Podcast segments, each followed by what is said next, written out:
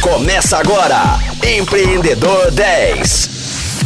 Fala Rocktronics! Preparados para mais uma semana com uma super entrevista? Nesta semana eu bato um papo com Fernando Farias sobre como os pequenos negócios podem empreender nos canais digitais. O Fernando Farias é atualmente CEO da GoFind, natural de Joinville, iniciou sua carreira como programador e analista de sistema na DataSul, onde fez carreira e se tornou sócio de uma das unidades da empresa que posteriormente foi adquirida pela TOTOS. Ainda na área de desenvolvimento de software, em 2010 se tornou sócio e diretor de novos negócios do Conceito W, software para emissão de nota fiscal. Durante três anos, foi gerente de produtos da Thomson Reuters. Foi eleito um dos top performance employees do Brasil. Por fim, em 2014, trabalhou na New Grid, sendo responsável por planejar e controlar as ações do ciclo de vida dos produtos. Fernando, grande prazer ter você aqui como nosso empreendedor 10 dessa semana. Prazer é todo meu, obrigado pelo convite. Fernando, conta pra gente quando surgiu a ideia de empreender. Você que tem toda uma carreira em grandes empresas, acabou abrindo o seu próprio negócio e que nós vamos falar sobre ele ao longo dessa semana, mas conta pra gente aí quando que surgiu essa ideia. Foi aos poucos, foi no instalo de um dia pra noite? Bom, eu gosto de dizer pro, pro pessoal que eu sou um programador que virou empreendedor por acaso, né? Eu trabalhei, eu sou programador desde, desde 1993. Em 1998 eu comecei a trabalhar na DataSul, trabalhei 12 anos lá. Na última atividade eu era gerente de produto de logística e manufatura e quando a TOTOS adquiriu a nossa franquia de desenvolvimento, que eu era sócio, eu decidi que era o momento de tentar arriscar. Então foi ali o primeiro aceite desse desafio de empreender, foi lá quando eu tinha a opção de ir para a TOTUS ou ir para o mercado tentar uma coisa nova. Foi isso em 2010, foi o primeiro momento. E quais as principais dificuldades que você enfrentou aí nessa trajetória como empreendedor? A gente sabe que é, empreender não é uma tarefa fácil, né? não é para amador. Os empreendedores eles passam por bons e maus momentos, mas tem alguns, algumas dificuldades aí que você possa compartilhar com os nossos ouvintes aí para que eles possam entender que não é só com eles. Empreender na essência, é assumir risco. Né? Então, acho que a primeira dificuldade que todo mundo tem é de ter uma situação confortável para assumir os riscos necessários que para você empreender no negócio. Né?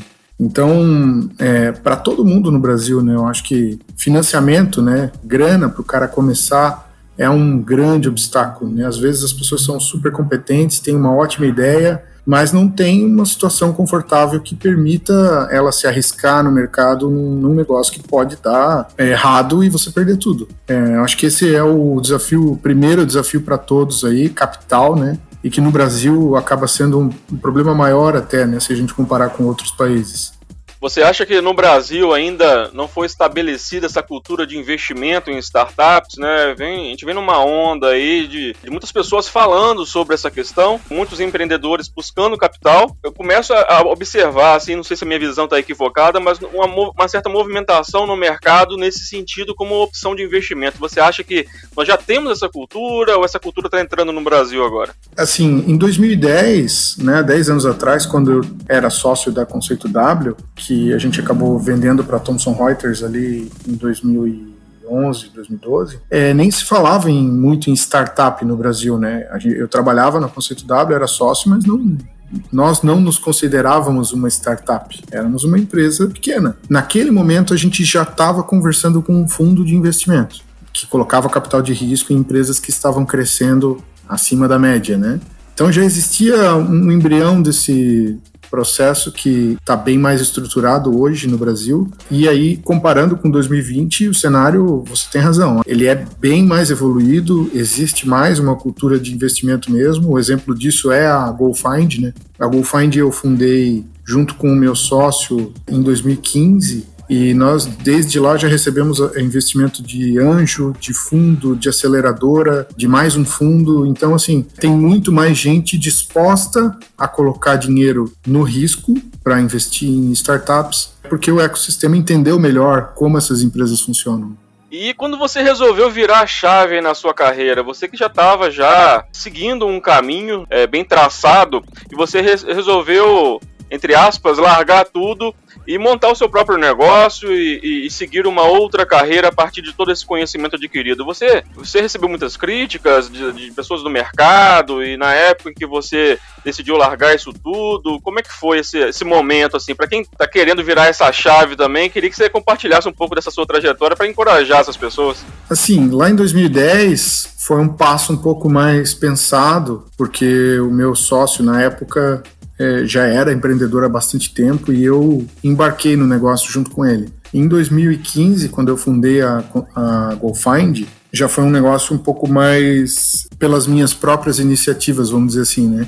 E eu estava muito, muito bem na empresa que eu trabalhava, era uma multinacional de software, eu estava com confiança dos meus gestores, enfim, uma carreira super boa, ganhando muito bem para Joinville, que é onde eu estava morando, é onde eu moro até hoje. E naquele momento que eu decidi sair, eu muita gente me chamou de louco, né? Muita gente. Até gente da família mesmo, dizer assim, cara, como é que tu vai largar um emprego desse, estando super bem? É, e era um momento de crise, né? Era um momento, né, na época pouco antes da Dilma sofrer impeachment, o mercado estava muito ruim. Então, assim, foi um, um passo muito perigoso, na opinião de algumas pessoas. Eu estava um pouco mais confortável, porque eu já tinha uma experiência anterior e, e, conhecia bastante do segmento, então, mas é difícil para quem olha de fora entender o que, que motiva a pessoa a fazer isso, né? Mas naquele momento, quando eu, eu tinha a ideia da GoFind na minha cabeça, eu fiquei uns dois meses pensando antes de pedir demissão e a conclusão que eu cheguei é que eu ia me arrepender pro resto da minha vida se eu não fizesse aquilo naquele momento. Então eu já tinha uma estabilidade financeira, não para a vida inteira, mas eu tinha um, um, um colchão, uma, uma, uma garantia. E eu já tinha gente que eu conhecia há muito tempo interessada em investir em novos negócios. Então eu já tinha visão de, de onde conseguir capital também. O que me motivou, na verdade, nesse, naquele momento foi a sensação de que eu iria me arrepender pro resto da vida. Mas realmente, quem olha de fora, tem gente que me chama de louco até hoje. E é isso aí, Rocktronics. Chegou ao fim o primeiro dia do nosso Empreendedor 10 dessa semana. Mas fiquem ligados que amanhã tem mais. Nós temos um encontro marcado às 10 horas, com reprise às 10 da noite. Até lá! Você ouviu Empreendedor 10, só aqui, Rocktronic. Inovadora.